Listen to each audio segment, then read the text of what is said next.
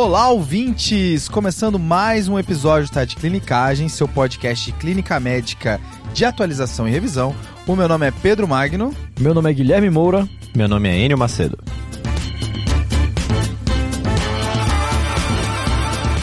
E estamos aqui para falar sobre um tema que gera muita angústia, né? Secção de aorta. Vamos falar sobre quatro clinicais aí, quando desconfiar, como tratar, tudo isso, né? Exatamente, Pedrão. Que é uma doença que a cirurgia contribui muito, né? Com certeza, com certeza. Só que antes de começar, Gui, queria falar que o Enio, ele tá aqui preenchendo uma cota que a gente tem aqui que é a cota da voz grossa aveludada, né? ah, o, Fre o, Fred Amorim saiu e entrou o Enio, que é aquela voz grossa, que fala devagar, assim, aveludada, com calma, né? A voz do cara é boa, viu? Enquanto eu e você a gente fala mais agudo, né? Mais, mais assim, rápido, esperneado. agoniado, agoniado. Mais agoniado, exato, exato, exato. O cara veio com mais calmaria aqui, né? Rapaz, agora eu vou, eu vou ficar até calado. ah, não, pelo amor de Deus, pelo amor de Deus.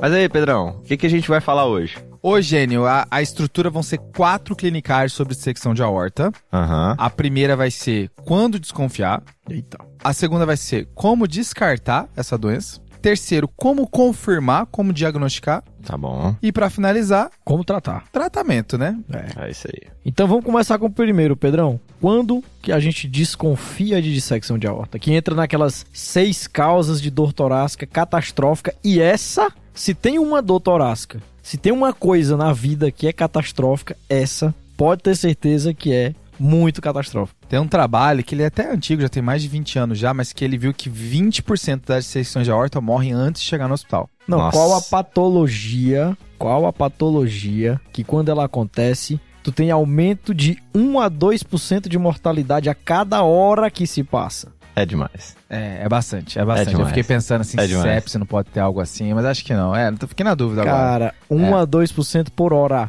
Mas a ideia é de, de, falar quando a gente tem que suspeitar a dissecção de aorta, eu acho que a gente vai dividir o raciocínio em três partes. Primeiro, o fator de risco. Segundo, a, a clínica do paciente. E o terceiro, exame físico. Boa. Fechou depois vai fazer sentido essa divisão, né? Uhum. Então, começando primeiro com os fatores de risco, primeiro que existe um comitê internacional de registros de dissecção de aorta, tá? Que esse comitê, ele parece que ele foi feito por um carioca, porque o nome dele é Irado. Tá? Irado. Só que sem o O no final fica Irade só. Mas aí eu lembrei do, do Rafael falando Irado. Da hora, né? da hora. Eu gostei é, foi do da hora. É, o meu preceptor é da hora. Quem tá ouvindo aqui viu o stop que a gente fez sabe o que, que eu tô falando. É, exato. Então, o, o, o Rafa é, me lembrou o Rafa falando irado, às vezes ele solta um irado. Então, aqui existe esse registro internacional de secção de aorta que tentou identificar os principais fatores de risco, as principais apresentações dos pacientes que têm dissecção de aorta. E eles lançam alguns relatórios a cada alguns períodos de tempo. O último foi agora de 2017 e 2018. E aí, o principal fator de risco que é difícil você desconfiar só por causa disso, mas só para a gente registrar, é hipertensão. Tá? Aqui é o principal, é o que está mais presente nos pacientes que têm dissecção de aorta. Mas a idade também fala a favor. Pacientes acima de 50, 60 anos já começam a aumentar o risco de dissecção de aorta. E a gente consegue dividir uh, os outros fatores de riscos, que até vão ser os principais para a gente lembrar do diagnóstico de secção de aorta quando vier um paciente com alguma clínica sugestiva,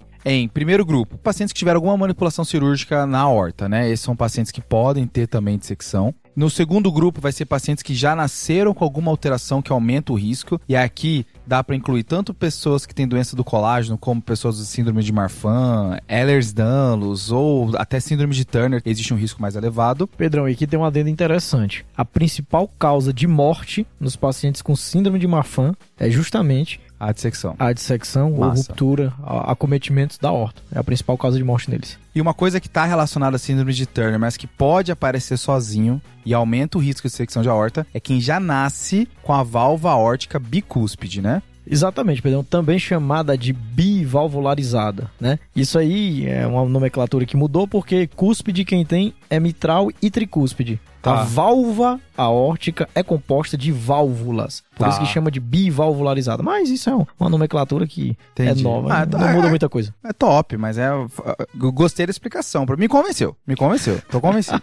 mas pessoas que já nascem com essa alteração também aumenta o risco. Existe uma ideia de que se ela teve, se ela já nasceu com essa alteração, talvez a horta já não tenha sido também formada tão bem. É um risco um pouco mais elevado durante a vida, né? Então, além de pacientes com cirurgias prévias, além de pessoas que nascem com alguma alteração digestiva, um terceiro grupo que a gente consegue colocar como fator de risco para dissecção de aorta é pessoas que foram expostas ou a um estado adrenérgico importante, então felcromocitoma tem um risco mais elevado, pacientes que usam estimulantes e adrenérgicos também têm um risco mais elevado, ou pacientes que foram expostos a um bebê, por exemplo, né? Então gestante tem um risco mais elevado também de dissecção de aorta. Existe uma dúvida se a gestante ela sozinha é um fator de risco ou se ela só acelera uma pessoa que já tem um, algum outro fator de risco, como a gente falou, mas também entra aqui no balaio. O interessante é que gestante é fator de risco tanto para dissecção de aorta como dissecção de coronária, né? Então Top, a gente, a gente até Boa, falou no boa. episódio de trombólise que tá no YouTube que paciente que chega com síndrome coronariana aguda gestante no seu pronto-socorro, primeira hipótese que você tem que pensar é em dissecção de coronária, que é muito mais prevalente nessa população. E uma outra coisa, Pedrão, um adendo aqui interessante é que você falou que o paciente foi submetido a alguma coisa que adrenaliza ele, né? Ah, Várias vezes que eu vi dissecção de aorta, o que o paciente fez para ser adrenalizado foi o uso de cocaína, né? O paciente É, faz Um um clássico, pico. um clássico.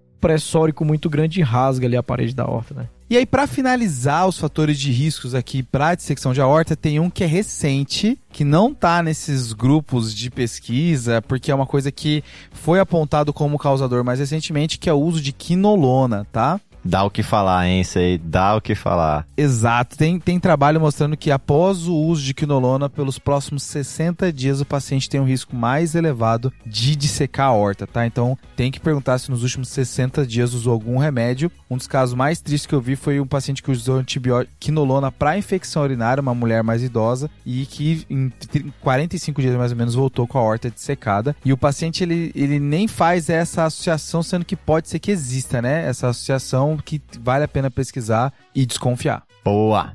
E tem uma situação também que não é fator de risco, mas é o momento de se falar dela, que existe um momento ideal do ano e do dia que mais acontece secção de aorta. Sabia dessa? É tipo síndrome coronariana Ah. aguda, né? É mais pela manhã. É mais pela manhã, tem um horário crítico que é a das 8 da manhã, é onde mais acontece secção de aorta, e é mais no inverno também, tá? Que as pressões sobem.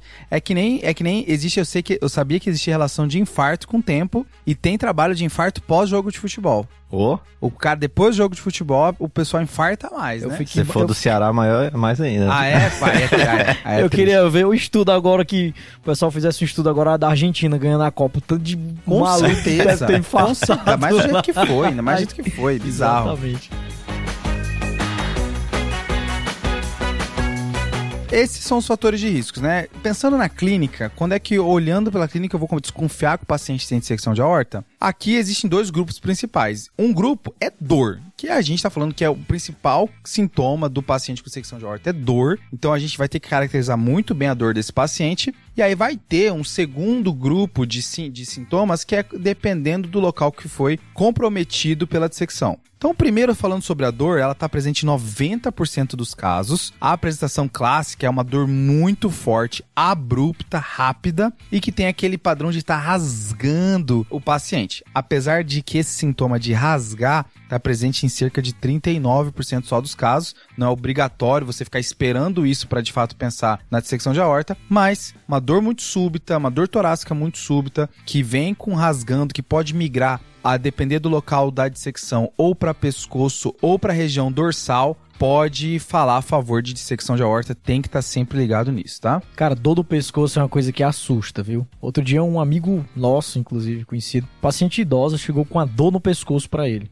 no Hum. hospital privado aqui de São Paulo, né? E aí, de repente, a paciente para, cara. Ninguém sabia o que ela tinha, uma dor no pescoço. Nossa. Dor de forte intensidade no pescoço. Passaram o eco point off, que é um tamponamento bizarro. Uma dissecção de aorta que dissecou carótida. O paciente infelizmente veio a óbito, entendeu? Então fica muito ligado, porque a dissecção ela pode dissecar o arco e começar a dissecar a carótida, e a manifestação vai ser justamente dor no pescoço. Dor no pescoço. Assim como nos AVCs também por dissecção de carótida, né, de, de vasos cervicais que podem se manifestar também com déficit neurológico e a, a dor cervical. E tem uma clinicagem também, Pedrão, que assim, há quem diga, né, hum. a gente não tem estudos muito bons quanto a isso, mas há quem diga que quando a dissecção pega a horta ascendente, a dor é mais no precórdio, e quando ela é mais na descendente, vai mais pro dorso. Exato, exato. Basta pensar no trajeto corre, da Corre na boca pequena esse daí, né? Corre na boca miúda. Mas tem de fato essa, essa alteração. Mas isso é interessante, gente, porque é mais como se fosse para o trajeto da horta, porque a horta de um modo geral ela vai de anterior para posterior, né? Ela vai de anterior para posterior. Então, se começa a ter dor no dorso, é porque ela tá correndo ali o arco indo para trás. Começa a ter dor abdominal, ela tá descendo a dissecção, entendeu? Então, você pode até tentar topografar de onde clinicamente, de onde está sendo a dissecção, por, pelo local da dor que o paciente está sentindo e pelas alterações de pulso e pressão também. E se pegar muito mais na região mais inferior, Gui, eu tenho pacientes que apresentam só como dor abdominal. 5% dos casos é só dor abdominal e aí fica mais difícil e está associado até mais, maior mortalidade, tanto por causa da demora do diagnóstico, quanto porque acaba cometendo órgãos muito importantes ali e que a isquemia desses órgãos pode levar à mortalidade. A rima mesentérica, né? E principalmente quando está lá embaixo. dramática. Só que o dado que eu não vi vocês ficarem chocados é que eu falei que 90% dos casos tem dor. E os 10%? Oh. Aí, Pedrão, é porque chega chocado, não é não? Cara, não tem bem claro isso, tá, Gui? Eu acho que faz sentido, o paciente pode chegar já em coma, é uma das apresentações, mas o que a gente sabe é que pacientes com diabetes, pacientes com aneurisma de aorta, pacientes com Marfan e cirurgia cardiovascular, esses pacientes, eles podem não apresentar dor, são os principais representantes desse grupo que não tem dor e que tende a ser mais, muito mais difícil fazer o diagnóstico, né? Vai ser com alguma coisinha a mais, ou, por exemplo, o choque, como você mencionou, tá? Beleza. Mas um jeito de decorar a dissecção de aorta e que você tem que disparar os seus gatilhos para pensar em dissecção de aorta é quando essa dor ela vem acompanhada de alguma coisa a mais e que corresponde ao trajeto da aorta. Por exemplo, dor e um sintoma neurológico. Pode ser que durante o trajeto da aorta pegou a carótida, como vocês mencionaram, e o paciente faz um quadro neurológico, faz um sintoma focal, como se estivesse sendo um AVC de grandes vasos. Exato. Então, dor mais sintoma neurológico. Dor torácica mais dor abdominal também pode ser que pode ser que e agora está começando a fazer isquemia mesentérica. Isso. Dor torácica mais acometimento renal, uma pode ser um paciente que secou e agora fez acometimento renal. Dor torácica mais sinais de isquemia em membros também é uma coisa que pode acontecer, a depender do local que estiver dissecando. Então, acho que muito vai bater dependendo do localização da dissecção. Ou conforme a horta vai dissecando, vai pegando alguns ramos importantes e a clínica vai bater exatamente com o local. Lembrando principalmente de neurológico, rim, vasos mesentéricos e região ilíaca para membros inferiores. Boa, boa, Pedrão. E aí, Pedrão, lembrar que as manifestações neurológicas não necessariamente são aquelas de mediadas, bonitinhas de um infarto de, de circulação anterior cerebral, né? A gente pode ter também acometimento das artérias é, que vão é, irrigar também a medula, especialmente até aquela artéria de Adam-Kevix. Aí gastou, tá? gastou, gastou. É bom, que fica ali na transição da coluna torácica para lombar, que é uma das principais tributárias aí da artéria espinhal anterior. E também se você tiver uma dilatação aneurismática ali da aorta, você pode terminar comprimindo é, é o sistema simpático e causar Horner de um lado. Então, esse Cara, é outro achado que pode estar presente. Exato. Além do Horner, tem um descrito na literatura um quadro que o paciente abre o quadro de secção com um rouquidão. Rouquidão, é. Porque pegou laringeu. Laringeu recorrente, né? Cara, isso aí, então, acho que sintoma atípico, né? Então, além dos sintomas de AVC, sintomas de medula, depender do local que estiver cometendo, pode ter rouquidão e Horner, é descrito isso. E síncope também é uma das apresentações possíveis da dissecção de aorta, está presente em 9% dos casos, mais comum quando a gente está falando sobre aorta ascendente, tá? E aí a gente já falou de fator de risco, já falamos de clínica. Para finalizar aqui, quando desconfiar de dissecção de aorta, é importante falar sobre exame físico aqui, tá? Primeiro, o, o que mais chama atenção, o que mais o pessoal procura e o de fato o que mais existe uma correlação melhor é a, o déficit de pulso, que pode ser subjetivo, um pulso está mais fraco que um outro, ou você pode quantificar isso numa diferença de pressão arterial, que é quando existe uma diferença de pressão arterial é, acima de 20 entre membros diferentes, né? Exatamente, Pedrão, mais de 20 milímetros de mercúrio, especialmente da pressão arterial sistólica e nos quatro membros, tá? Então a gente tem que comparar tanto os braços como as pernas também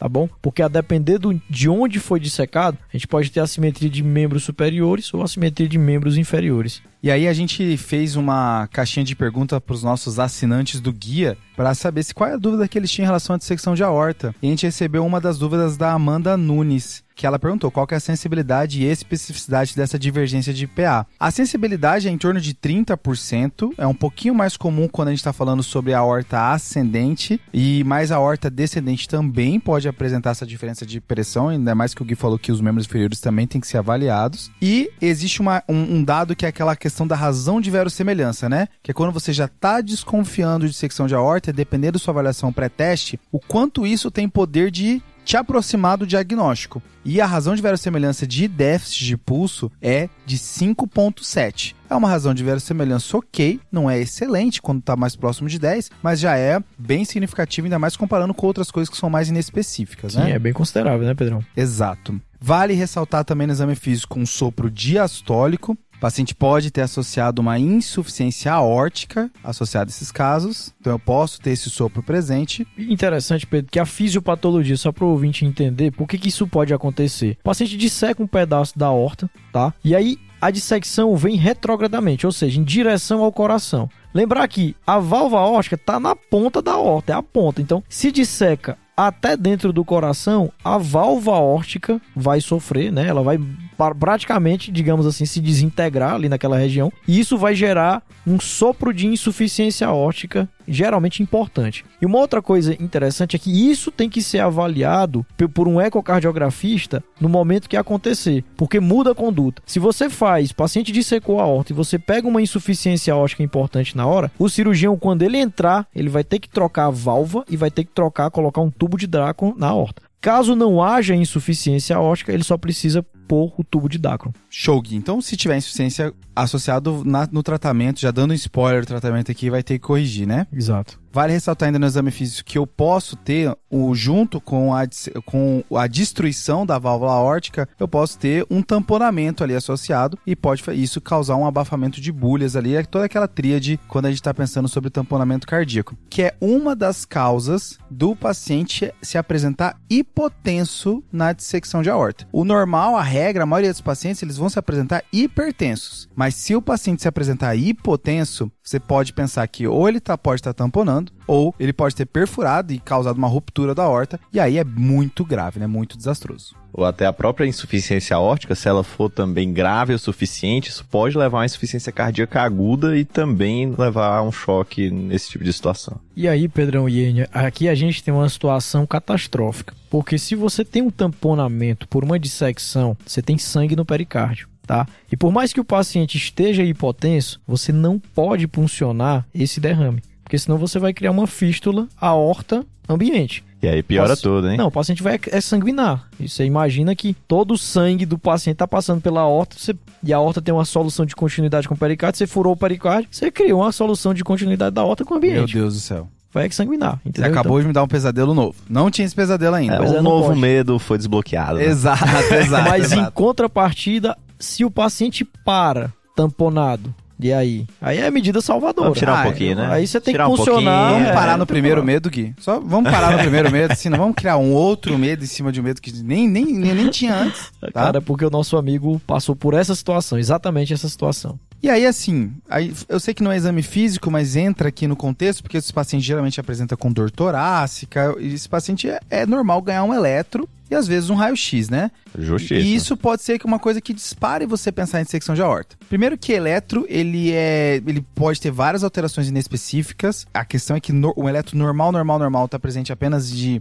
8 a 30% dos casos, a maioria vai ter alguma alteração. E aí, como o principal artéria coronária acometida na dissecção de aorta é a coronária direita, eu posso ter um padrão de infarto de parede inferior. Então, infarto de parede inferior é uma coisa que tem que pensar se não pode ser secção de aorta essa dor e você fazer um exame físico um pouquinho mais cuidadoso para ver se não tem algo a mais. Então sempre lembrar que aquele infarto que pega a parede inferior, ele é um infarto traiçoeiro, né? Você tem que estar esperto se você vai dar alguma substância que possa ali diminuir para carga. E agora você desbloqueou mais um medo e aí você vai estar sempre atento nesse cara também a procurar sinais ou então alguma coisa na clínica que te remeta aí a uma dissecção. Até porque, Pedrão, se esse cara supra, tu, tu tem coragem de trombolizar é, ele? É, exato. É uma decisão que eu tenho que ter mais garantia que não tá dissecando, né? É porque o, tra o tratamento das duas patologias é totalmente antagônico, né? Um você vai levar para cirurgia e não quer fazer nada de anticoagulante porque o paciente tem um alto risco de romper e sangrar, e o outro na síndrome coronariana aguda você faz um monte de medicação para bloquear a cascata de coagulação.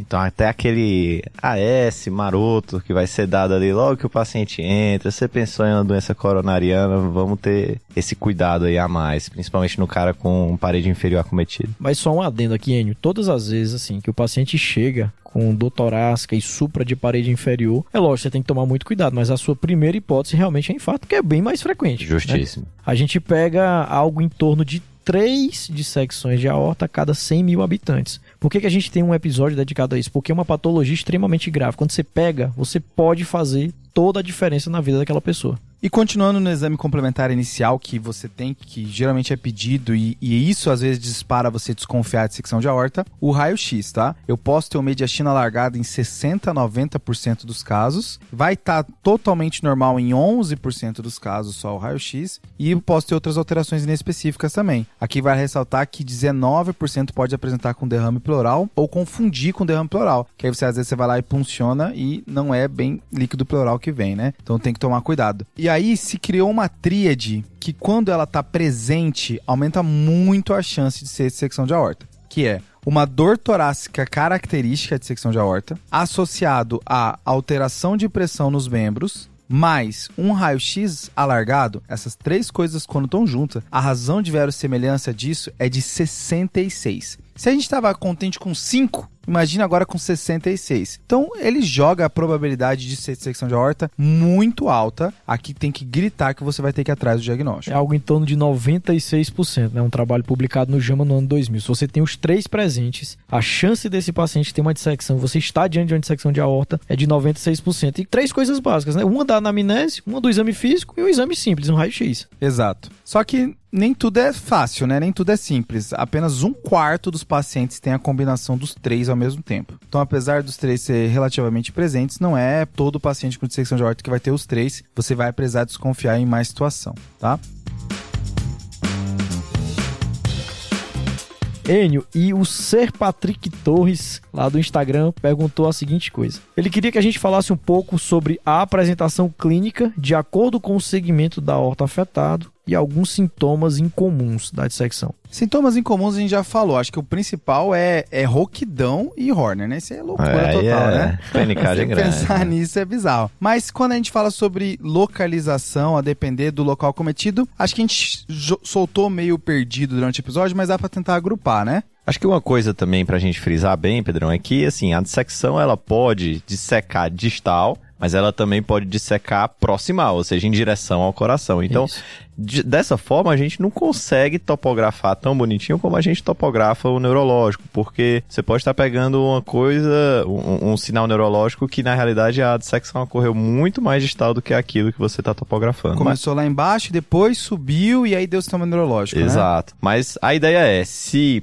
a, a horta ascendente está acometida, você pode ter aquelas complicações cardíacas, tamponamento, insuficiência aórtica, insuficiência cardíaca aguda, e pensando na insuficiência aórtica também infarto também. Aí na, no exame físico também tem a hipotensão que pode se apresentar aqui, né? Tanto pela insuficiência aórtica quanto pelo tamponamento. E aí, assim, se a dissecção ela progredir em direção ao arco aórtico, você pode ter tanto déficit de pulso de membros superiores, se pegar as braquiocefálicas, como também pode ter acometimento neurológico pela dissecção de carótidas, por exemplo. Progredindo mais inferiormente, pode ter acometimento de medula, pode ter acometimento também de tronco celíaco, de artérias mesentéricas, de artérias renais. Podendo fazer lesão renal aguda, isquemia mesentérica com dor abdominal importante, toda aquela clínica associada. Né? Exato. E mais, a, mais adiante, você pode ter oclusão ali de ilíaca e oclusão arterial aguda de membros inferiores. Maravilha.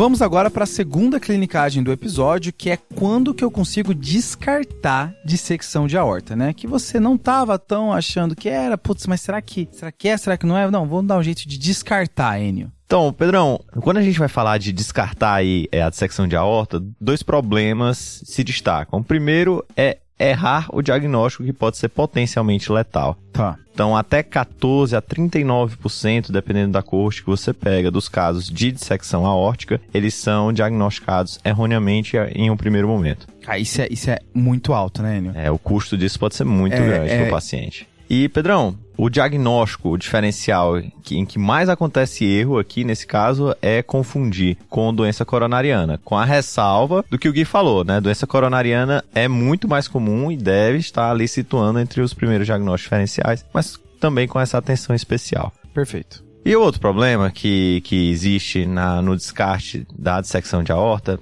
é o excesso de testes diagnósticos. O principal teste diagnóstico para confirmar a, a dissecção de aorta é a angiotomografia. Aham. E essa angiotomografia é um exame que também não é inócuo, então tem os riscos do contraste, tem o custo envolvido, etc. Estima-se que de todas aquelas angiotomografias que são solicitadas para a dissecção de aorta, apenas 2,7% delas realmente confirmam esse diagnóstico. É, é engraçado que ao mesmo tempo é muito fácil de errar, né? Você falou uma porcentagem Muito super alta. E aí, quando o pessoal tá pensando, é, geralmente não vem, né? 2,7 só por cento, né? É uma doença traiçoeira. É uma doença super traiçoeira, mas eu sou adepto da filosofia que você tem que ser muito sensível. Não deixar passar nada. Porque se você deixa passar um, cara, é fatal. E daí, com esse racional, o que é que as pessoas começaram a pesquisar? Tentou-se vários tipos de protocolo para tentar realmente melhorar a sensibilidade e a especificidade do nosso teste para tentar testar de forma mais acurada aqueles pacientes em que nós suspeitamos de dissecção. Perfeito. E daí, em 2017, é, foi publicado na Circulation um artigo chamado Advised, que foi uma, uma coorte é, prospectiva e que utilizou dois parâmetros para tentar descartar o diagnóstico de dissecção de aorta sem a utilização de exames de imagem. E esses dois parâmetros foram: o primeiro, que é um exame para estimar a probabilidade pré-teste, baseado em achados de exame físico e de história, chamado ADDRS, Uhum.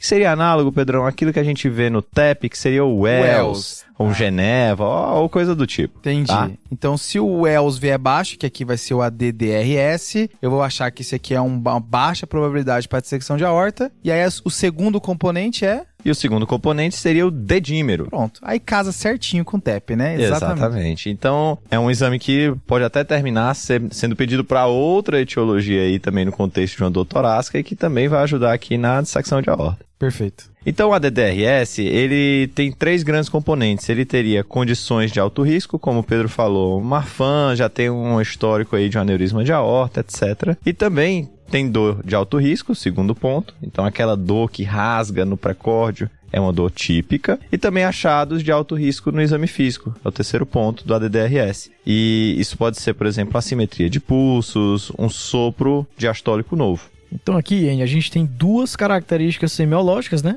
Exato. O fator de risco que o paciente possa apresentar, e aqui vale um adendo que a hipertensão não entra, tá? O segundo é a característica da dor, então duas coisas da semiologia, né, da, da história, e uma coisa do exame físico, né? Que foi mais ou menos como a gente dividiu no começo de quando desconfiar de dissecção de aorta, né? Então, acho que o ADDRS, ele pauta a gente a toda pensar em dissecção de aorta, e entender quem é o paciente, como é que ele está se apresentando e buscar as alterações do exame físico. E aí, assim, esse estudo ele foi feito em vários países, a maioria na Europa, mas também tem pacientes brasileiros Opa! aqui do INCO. Opa, E aí, assim, o, o que foi encontrado na- no estudo foi que quando você tem um ADDRS pontuando 0 ou 1 com um dedímero baixo, quanto é que é baixo? Menor que 500, isso teve uma acurácia boa para descartar o diagnóstico de dissecção de aorta. Então, das três variáveis, fator de risco, clínica e exame físico, se o paciente tiver alguma coisa delas, vai pontuar, vai ter um ponto na sua variável. É isso aí. Então, por exemplo, se o paciente tem um fator de risco, ele ganhou um ponto por causa que o fator de risco dele é positivo. Se ele tem qualquer alteração no exame físico, pode ser até mais que uma, ele ganha um ponto porque ele ganhou a variável do exame físico. certo? É Então o isso aí. paciente ganha ponto por variável. Ele pode ter mais de um critério dentro de uma mesma variável, mas assim ele pontua um da mesma forma. Exatamente. Então, se o paciente não tiver nenhuma variável dessa, não tem nada do fator de risco, nada da clínica, nada do exame físico, é zero. Se ele tiver apenas um, ele ainda é considerado baixo risco, né, Enio? Exato. E no protocolo desse estudo, aqueles pacientes considerados de baixo risco, ou seja, a DDRS 0 ou 1 ponto, nesses pacientes se fazia o teste com o dedímero e se o dedímero fosse menor que 500, não se progredia mais na investigação diagnóstica. Perfeito. Contudo, se o paciente ele tivesse uma DDRS de 2 ou mais, ou se ele tivesse uma DDRS de 0 a 1, mas o dedímero fosse acima de 500, esses dois grupos iam ganhar uma angiotomografia para realmente avaliar melhor o diagnóstico diferencial. É o mesmo raciocínio do TEP, né? É o mesmo raciocínio do TEP. O ELS baixo pede dedímero, se o dedímero vier alto vai para angiotomo, o ELS alto vai direto para angiotomo, né? É isso aí. O dedímero é para mandar o paciente embora. Exato, exato. Exatamente. Sempre.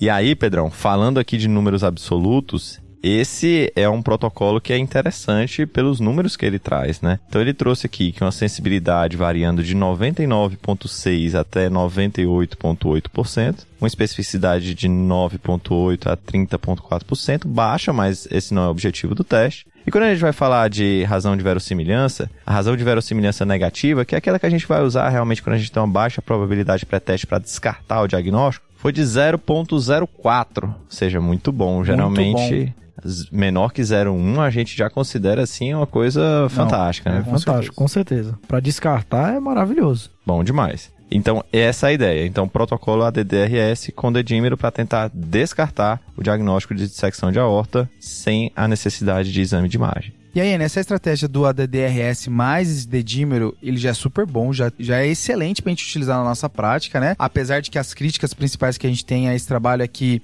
ainda não tem outros trabalhos para aumentar a validade externa, então fica uma ressalva se de fato é uma coisa que pode ser utilizada. Os, o guideline que saiu esse ano de alterações aórticas, ele até fala, ele cita que é uma coisa que pode ser utilizada, mas ele não faz uma recomendação mega formal. E mas tem trabalho até tentando aprimorar o que já tá bom, tá? Existe uma, uma subanálise do Advices que é para ver se o ADDRS mais edímero, se ele fica ainda melhor se você usar ultrassom junto, tá? Vai ficar aqui nas referências do, do episódio esse artigo que ele colocou junto do ADDRS mais edímero o, análise do ultrassom e ele achou uma sensibilidade de 100 Caraca. Tá? Então, é. é. simplesmente todos os pacientes testados, eles tinham alguma dessas alterações. Ficava muito confortável para poder descartar. É o eco transtorácico, né, Pedrão? Esse é o eco transtorácico feito a beira-leito. Acho que o que fica mais confortável é que 80% dos médicos que fizeram esse eco a beira-leito não eram cardiologistas, tá? 80%. Então era principalmente médicos de emergência que receberam treinamento e eles foram é, treinados a identificar algumas alterações principais, tá? Que são um flap intimal, presença de um flap na, na região da, dentro da horta, percebendo então que a horta ia ter dois lumens, uma presença de um hematoma intramural na horta, tá? Ou a presença de uma úlcera penetrante na horta. Se ele tinha alguma dessas coisas, ele já considerava como um, um paciente que não dava para descartar, precisava de exame de imagem. Eles falaram que tinha algumas outras características que eram indiretas, mas que também falavam muito a favor de dissecção de aorta que valia a pena você ir atrás, que é presença de líquido livre na, no, no, no pericárdio, então presença de tamponamento, tá? Regurgitação na válvula aórtica, que a gente já mencionou que é uma coisa que pode acontecer, ou uma dilatação da horta, uma dilatação maior, que, maior ou igual a 4 centímetros também, falava, opa, já não dá mais para descartar, preciso de um exame mais apurado. E o interessante é que no eco transtorácico, a parte da horta que mais dá pra gente ver é justamente a horta ascendente, que é a que tá mais próxima ali do coração, de onde sai do coração, e que geralmente são as dissecções mais graves, né? E as mais comuns também. Até dois terços dos casos acontecem Exato. nessa região. Exatamente. E aí, eu sei que eco não necessariamente é uma coisa confortável para todo mundo que está nos ouvindo, mas o artigo ele tem umas imagens assim ilustrativas para entender um pouco mais, para você ver o que, que é essa alteração do flap intimal, da dilatação da horta. É bem bacana para dar uma pesquisada. Pedrão, e só uma ressalva que você falou bem e só para frisar aqui um pouco mais, você falou sobre a validade externa. Realmente, o estudo Advice dele foi feito em centros acadêmicos, alguns deles especializados em cardiologia, em que o critério, um dos critérios de entrada para o paciente ser é incluído no estudo é que houvesse a suspeita de dissecção de aorta, ou seja, talvez com esse pessoal treinado que avaliou esses pacientes, a suspeita fosse maior e isso colaborou realmente para os achados do estudo. Boa.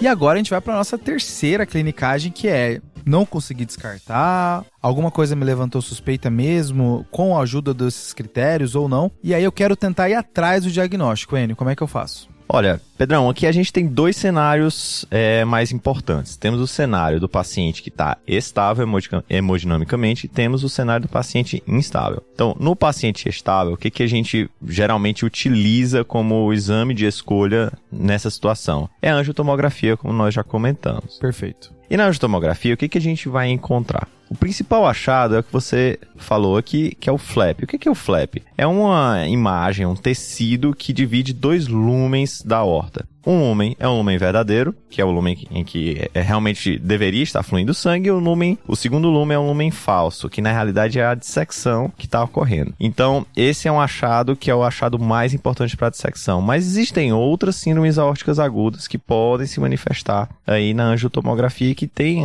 é, uma clínica muito semelhante à dissecção. Então, por exemplo, quando você fizer uma angiotomografia, você pode encontrar, por exemplo, uma imagem hipodensa em meia lua ao redor da horta, que é um hematoma. Então, um hematoma intramural da horta, a gente não sabe muito bem por que, que ele acontece. A suspeita é de que seja a rotura de um vaso vasorum ali na parede da horta e faz um hematoma ali. Que é o vaso que, que irriga, irriga, o próprio vaso, né? Exato. Essa é a loucura é, total. É o vaso que irriga a horta, né? Daí, assim, quando ele rompe, ele faz um hematoma ali em meia-lua ao redor da, da horta. Existe também uma outra síndrome aórtica aguda clássica, que é a úlcera aterosclerótica penetrante da horta. Que nada mais é do que uma placa de aterosclerose que se rompe, que fissura, mas que esse rompimento ele é muito profundo. E aquele sangue que entra dentro dessa região aí de, de falha da, da placa ele pode dissecar até mais ou menos ali íntima, média, inclusive até subadventícia, inclusive até perfurar. E isso é visto na imagem como, vamos dizer assim, um divertículo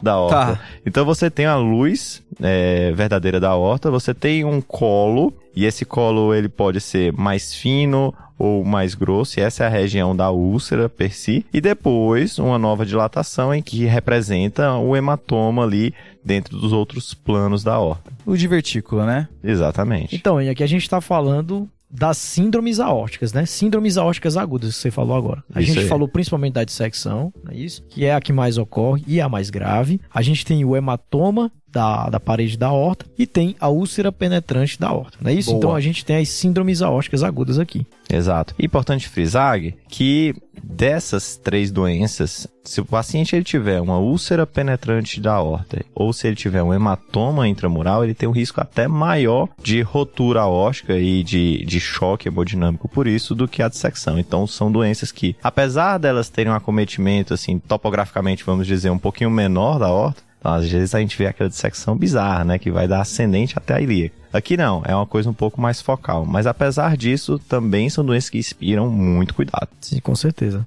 Mas ainda no paciente estável, Enio, além da angiotomo, tem algum outro método que eu consigo fechar o diagnóstico? Olha, a gente tem outros métodos, Pedro, mas são métodos que geralmente não estão disponíveis aí no departamento de emergência e são pouco utilizados para isso. Você vai falar de ressonância aqui agora. É ressonância. Então, angiorressonância é uma possibilidade, mas dificilmente a gente vai fazer isso no paciente internado. Beleza. Angiografia, etc. Então, essa, esse é um cenário em que a gente realmente privilegia a angiotomografia. Fechado. E no paciente que não está estável para levar até a tomografia, fazer o exame de imagem, o que, que eu posso fazer para fechar o diagnóstico? Perfeito, Pedro. Então, naquele paciente que está mais instável, a gente não consegue transportar para um exame um pouquinho mais acurado, o que, que a gente pode utilizar? Utilizar um exame de beira-leito. E aí, nesse caso, você pode utilizar principalmente a ultrassonografia, que é que nós temos mais disponível no departamento de emergência. Não incomum que um paciente que chega com choque hemodinâmico e que tem um emergencista treinado e habilitado na, no uso do ultrassom, não é incomum que ele faça uma avaliação ali hemodinâmica por via transtorácica mesmo no primeiro momento. E aí tem todos aqueles achados que você já frisou, Pedro. Então, presença de flap, dilatação da região mais proximal da horta, presença de sinais indiretos de dissecção, como insuficiência aórtica, como tamponamento cardíaco. tudo isso pode ser encontrado no eco transtorácico. Mas o eco transtorácico ele não é o melhor, a melhor modalidade nesse tipo de cenário. Aqui nós temos uma modalidade que dá para ver mais tecido aórtico, que é o eco transesofágico. Tá. Então, esse paciente, ele provavelmente ele se beneficia de um eco transesofágico. Por quê? Porque no eco transesofágico, Gui, ele domina isso aí como ninguém, mas no eco transesofágico você consegue ver tanto o coração bem, mas você consegue ver também a aorta ascendente e consegue ver uma porção intratorácica bastante satisfatória aí da aorta descendente também. É, a acurácia aumenta porque a janela ecocardiográfica é geralmente no para ver a aorta, os outros segmentos da aorta, que não a aorta ascendente, no eco transesofágico é bem melhor. Então, tá, ali do, tá ali do ladinho, né, Gui? Então, é justamente isso, cara. No eco transesofágico,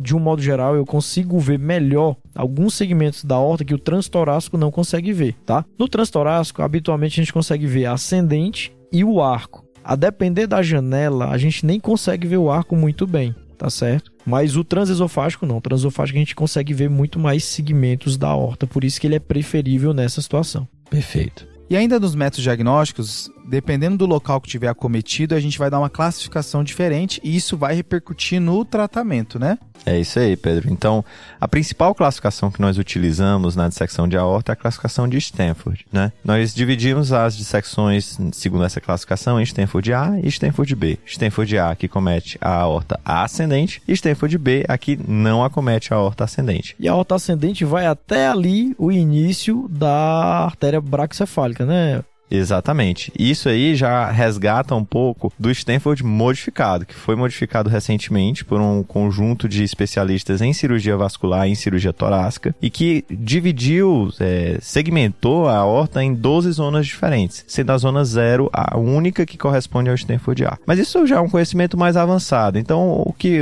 no frigir dos ovos, se você tiver uma dissecção que acomete a aorta ascendente, se acometer a aorta ascendente e descendente também, isso é um Stanford A. Se você acometer apenas a descendente, é um Stanford B. Ou o tronco, né? Se acometeu do tronco para frente, também é Stanford B. É isso aí. E por que que isso é importante? Porque isso vai modificar completamente o seu tratamento, tá? E aí a gente agora entra na quarta clinicagem, que é o tratamento. Maravilha, Gui. Então agora tá na hora de, de você me falar como tratar esse paciente com dissecção de aorta. A gente já falou que é desastroso, já falou da importância de é, fazer o diagnóstico e de afastar quando tiver maior certeza de que não é. E aí, quando eu mas cheguei na resposta e agora tá na hora de tratar, como é que eu faço? E aí, Pedrão, o paciente chegou agora para mim, Estou no hospital, sou clínico, vou iniciar o tratamento de uma dissecção de aorta. Interessante quando a gente vai projetar aqui o podcast no Tá de Clínica, a gente vê aula, a gente vê artigo, vê up-to-date, vê um monte de coisa. E teve uma aula que eu assisti que eu achei muito bacana, que o cara dividiu o tratamento clínico da dissecção de aorta em FDP. Mas não é palavrão, pessoal. Então, F, a primeira coisa que você vai fazer é controlar a frequência cardíaca do paciente. Por que isso? Porque cada pulso que o coração dá, ele rasga mais a parede da aorta. E o que eu quero evitar é justamente a progressão da dissecção de aorta, tá certo? Para evitar as complicações que já foi muito bem dito anteriormente. Tá? Isquemia de órgãos, tamponamento, insuficiência aórtica. E idealmente, pessoal, que a gente vai usar aqui são drogas intravenosas, tá certo? No Brasil, o que, que a gente tem? A gente tem metoprolol, que é aquele que a gente faz sempre 5 miligramas. Só que se você tiver disponível, a preferência vai ser pelo esmolol tá certo? Então, se você tem é, o esmolol no seu serviço, porque o esmolol é um beta-bloqueador que corre em bomba de infusão. Aí ele, é, é, ele é titulável, né? Você consegue aumentar a velocidade, diminuir a velocidade? Exatamente. Tem um outro que é o labetalol, mas a gente não tem no Brasil. Então, o que eu vi na prática e já usei é o esmolol. E aí o seu alvo de frequência cardíaca aqui é entre 60 e 80. Tá 60 certo? e 80. Ok. Exato. E uma coisa importante, pessoal, você tem que começar pelo beta bloqueador.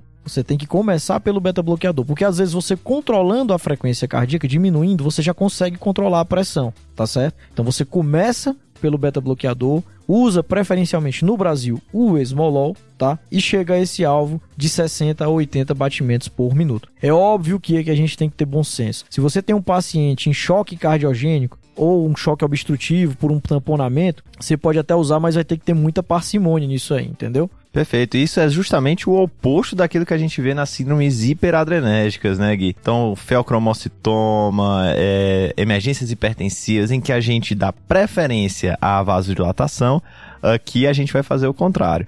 Lembrar que, se você tiver numa crise hiperadrenérgica, o, o bloqueio, o beta-bloqueio, aqueles, a, todas aquelas catecolaminas que iriam estar disponíveis, elas vão se ligar a receptores alfa e isso pode piorar o quadro hipertensivo. Isso não é o nosso caso. Quando a gente está falando de secção de aorta, quando a gente beta bloqueia, a gente diminui frequência cardíaca e a gente também diminui volume sistólico. Então a gente vai diminuir dois componentes aqui que vão corroborar com a dissecção. Exatamente. Esse é um jeito de decorar, né? Nas síndromes adrenérgicas como FEL, intoxicação por cocaína, você faz o beta bloqueador depois, aqui você faz o beta bloqueador antes. É isso aí. Então, também ter atenção naquele paciente que disseca com cocaína, hein? Porque aí nós temos duas aí, situações aí, antagônicas. Aí, aí, meu amigo. Mas aí o que acontece? Os pacientes. Aqui tem uma alternativa, em que é os pacientes que têm alguma contraindicação ao uso do beta-bloqueador, a gente pode usar aqueles bloqueadores de canais de cálcio não de hidropiridínicos, né? Que é diltiazem e verapamil. Infelizmente, no Brasil, a gente não tem apresentações venosas dessas medicações entendeu? Então você pode usar mais ali com parcimônia caso o paciente tenha alguma contraindicação beta-bloqueador, porque o beta-bloqueador é a preferência, tá certo? Lembrando que o, o, grande problema de só ter via oral é que você vai ser mais difícil ainda titular se o paciente chocar e piorar, vai estar o bloqueador de canal de cálcio rolando ali e o paciente ficando cada vez mais hipotenso. Né? Exatamente, Pedro. E aí no FDP a gente já falou de frequência, o D de dor. Tá, beleza. Tá? Inclusive, na diretriz agora de 2022, ele cita que o controle da dor te ajuda até na hemodinâmica, né? Então diminui frequência cardíaca e pode melhorar a sua pressão, porque uma coisa que a gente sabe que pode desencadear taquicardia e aumento de pressão é dor. E aqui a preferência, pessoal, geralmente o paciente chega para você dizendo que é a pior dor da vida dele. É uma dor de início súbito e muito intensa. Então você vai ter que usar aqui, de um modo geral, opioides, tá certo? Morfina, fentanil. E vai uma outra dica não use anti-inflamatório não esteroidal. Por quê? Você pode aumentar a pressão do paciente, que é tudo que você não quer, e você pode também piorar ou desencadear uma lesão renal num rim ali que já está capengando, já está meio mal perfundido por conta da dissecção de aorta, tá certo? Tá certo. Então, usar opioide. Então já foi F de frequência, o D de dor. Pelo que eu entendi, você tá, a gente está fazendo tudo isso para ver se só com isso eu já vou controlar o P, que é a pressão, né? Exatamente, Pedrão. Exatamente. E aí, em terceiro, a gente vai controlar a pressão. E aqui, o que, que a gente vai usar? São vasodilatadores tá certo? No Brasil, o que, que a gente tem? O velho e bom Nipride, o nitroprussiato, tá certo? Fora do Brasil, a gente tem nicardipino e clevidipino, que são dois antagonistas de canais de cálcio venoso. A gente não tem, a gente vai resolver com o nosso nipridão. Mas aqui qual o racional? Iniciou o controle de frequência cardíaca, atingiu controlou bem a dor, atingiu, a pressão ainda está elevada, você e aí, vai. O que, que é elevado aqui, Gui? Então, Pedro, aqui é a única emergência hipertensiva, porque aqui é uma emergência hipertensiva de um modo geral, que o nosso alvo de PA é PAS, pressão arterial sistólica abaixo de 120. Você tem que baixar abruptamente mesmo. Porque nas outras, vocês lembram, né? Baixa 20%, depois Todo espera alguns dias. Um marasmo, né? um banho-maria para ir baixando bem devagarzinho, né? Exatamente. Aqui não. Aqui é baixar, assim que você puder, baixe. É lógico que você não vai também levar o paciente para um choque. Tá vai certo? titulando, se chegou no 120, vou diminuindo. Exatamente, Pedrão. Pessoal, e a gente vai gravar também, deixar no YouTube um vídeo falando só de como é que dilui essas medicações, principalmente o esmolol, o nitroprussiato, tá? Que não são medicações que são usadas muito no dia a dia. A gente vai mostrar o como faz lá, tá bom? Maravilha. No YouTube do TDC vai ter o link aqui na descrição, mas vale a pena checar lá também. Exatamente. Boa. Então, o tratamento clínico é isso. Inicialmente, controle de frequência, controlou a dor. A pressão não chegou no seu alvo? Pressão arterial sistólica abaixo de 120, aí você entra com o seu vasodilatador, tá certo? E aí, Gui, isso tudo é o tratamento clínico, que dependendo do cenário vai ser só uma grande ponte, né? Exatamente, Pedro. Como diz aquela velha frase, não existe tratamento clínico para patologia cirúrgica. E uma dissecção de aorta Stanford A, ou seja, aquela que pega a aorta ascendente, é um tratamento cirúrgico. Aqui o cirurgião são os nossos amigos, aqui é o cirurgião que vai resolver a parada, tá certo?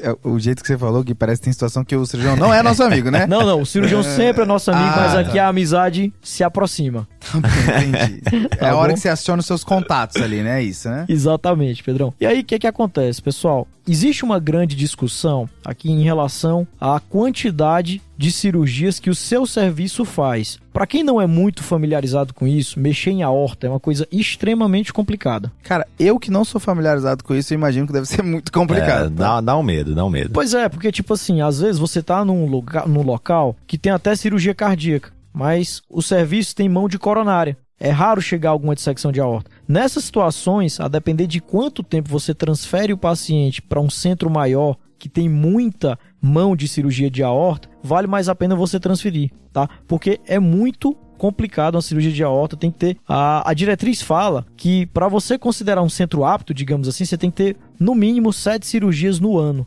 Né? Para dizer que o centro é apto a realizar cirurgias de aorta. Tem essa questão também da mão do cirurgião. O cara tem que ter prática em realizar essa cirurgia, tá bom? E assim, o que é que acontece? É uma patologia eminentemente cirúrgica, por quê? Porque, pessoal, uma dissecção de aorta Stanford A, você tem um aumento de mortalidade de 1 a 2% por hora que se passa, tá certo? Então, em regra, você vai estabilizar o paciente clinicamente e corre, manda ele o mais rápido Voar possível. pro centro cirúrgico. Voar pro centro cirúrgico, exatamente. hein? Então a gente falou aqui da- do tratamento clínico e do tratamento cirúrgico da dissecção de aorta Stanford A. Mas existe a outra situação, né? Que é a dissecção Stanford B, quando eu não tenho acometimento da aorta ascendente, tá certo? E de um modo geral, pessoal, é, as dissecções de Stanford B elas podem ser mantidas em tratamento clínico, tá? Mas se houver alguma complicação, o tratamento, em sua maioria, é um tratamento endovascular, um tratamento menos invasivo. Tá? Eu não preciso abrir o paciente, colocar uma prótese na hora. E quais são as situações, Enio, que a gente vai precisar intervir no paciente, mesmo que seja de forma endovascular, que é o que a gente chama de é, dissecções de aorta Stanford B complicadas. Então, as complicações são: naquele primeiro momento que você está tentando compensar o paciente, se você não conseguir é, controlar a dor e a hipertensão, se esse paciente ele começar a apresentar sinais de isquemia, e isso pode ser uma isquemia mesentérica, uma isquemia renal, como a gente já comentou. Se esse paciente evolui posteriormente com degeneração aneurismática da horta, ou se ele evolui com progressão da dissecção no segmento. Pronto, então nessas situações a gente vai precisar intervir. É isso? Na maioria das vezes, se houver disponibilidade, obviamente, a via preferencial, é lógico que existem exceções, mas a via preferencial das dissecções Stanford B é via endovascular, tá? Eu mesmo estava de plantão nesse fim de semana em um hospital aqui em São Paulo e o paciente dissecou em agosto. Aí foi internado, um Stanford B, foi internado, controlaram o quadro clínico dele e ele foi de alta para tratamento clínico. Só que ele começou a ficar intolerante com ah, o controle de frequência cardíaca e o controle de PA. O cara ficava sonolento, não conseguia trabalhar. Então ele internou na sexta-feira para fazer o tratamento endovascular, fez, no domingo já foi embora. Foi super tranquilo. História de sucesso. Pois é.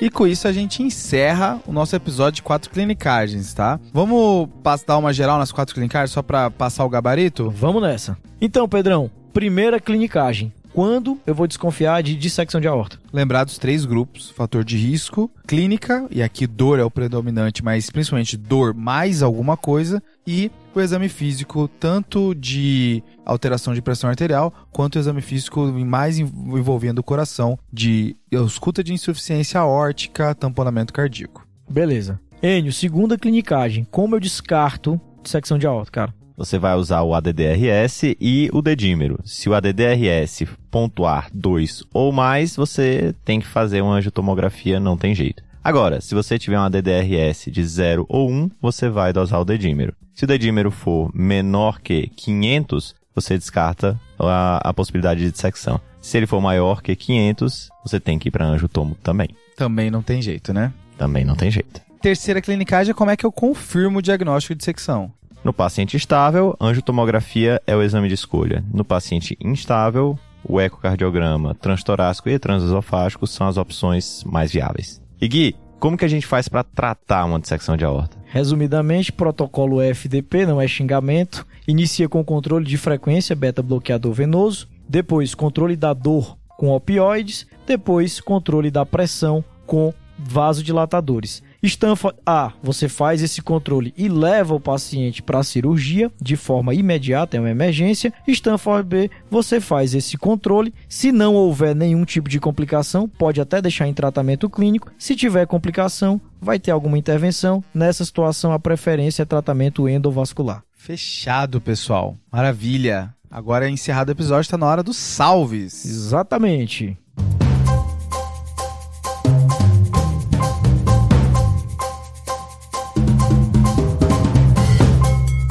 E começando com você, Enio, qual- pra quem vai ser o salve?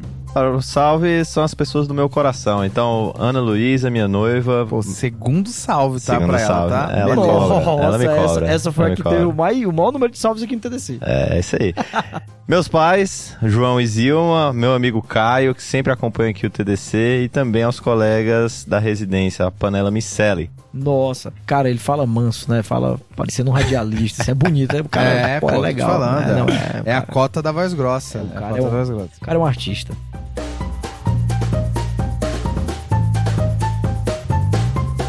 Maravilha. E você, Gui, pra quem vai ser o salve? Então, Pedrão, meu salve vai pra Vitória Chiesa, que é lá de Porto Alegre, mandou uma Boa. mensagem super legal pra gente, dizendo que acertou a questão da prova de residência graças ao episódio nódulo tiroidiano. Ô, Valeu, Vitória. Fico Valeu. feliz da gente ter te ajudado de alguma forma, né? Boa. E o outro salve, Pedrão, vai pro meu amigo Wilder Pacheco, que também é cardiologista, tá? O Wilder fez arritmologia clínica, disse que adora o TDC, eu nem sabia. Depois a gente no encontro ele falou isso e que indica muito para os alunos dele. Top. Valeu. Um grande abraço.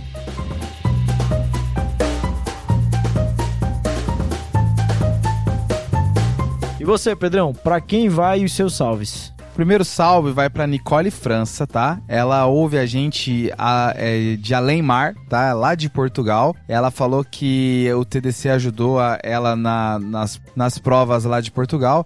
E ela é muito contente e agradeceu a gente. Foi, foi uma mensagem muito bacana que a Nicole mandou. E o outro salve vai para Daniele Soares, que ela é formanda de medicina lá na URGS e que já estava inscrita para fazer prova para residência de clínica médica, que gostava muito de clínica e isso cresceu ainda mais com o podcast. Então espero que a Daniele esteja indo muito bem nas provas aí e todos os ouvintes do TDC aí, que é um momento muito crítico de prova, né? Exatamente. Muito boa sorte, pessoal. A gente já passou por isso e sabe como é tenso esse momento. É isso aí.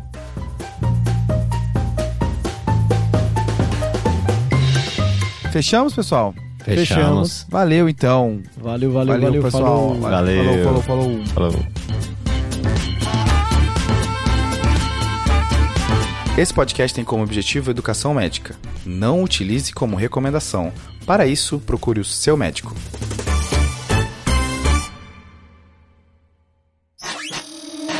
Essa é uma produção do Bicho de Goiaba.